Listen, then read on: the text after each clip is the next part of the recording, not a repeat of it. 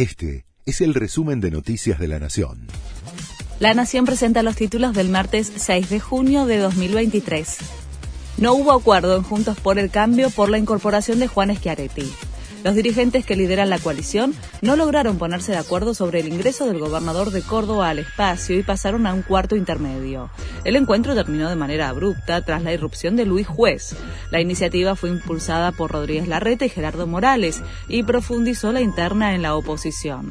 Tampoco se definió si sumarán a José Luis Espert. La nueva intendenta de Anizacate, en Córdoba, dijo que va a cambiar una estatua de Néstor Kirchner por una de Favaloro. Natalia Contini del PRO se impuso el domingo al peronismo. El actual administrador había emplazado la escultura en octubre de 2011. La intendenta electa dijo que cumplirá una de sus promesas de campaña. Con esta iniciativa quiere homenajear con un monumento al trabajo y al esfuerzo. Rusia destruyó una gigantesca represa en Ucrania y más de 80 pueblos podrían quedar bajo el agua. Las autoridades ucranianas advierten que el ejército ruso es responsable de la inundación y la destrucción de la estructura tras los constantes ataques. Ya comenzaron a evacuar las inmediaciones de la zona. No podrán detener a Ucrania ni con agua, ni con misiles, ni con nada, dijo el presidente ucraniano. La justicia decidió mantener la clausura de la tribuna del Monumental desde donde cayó el hincha de River.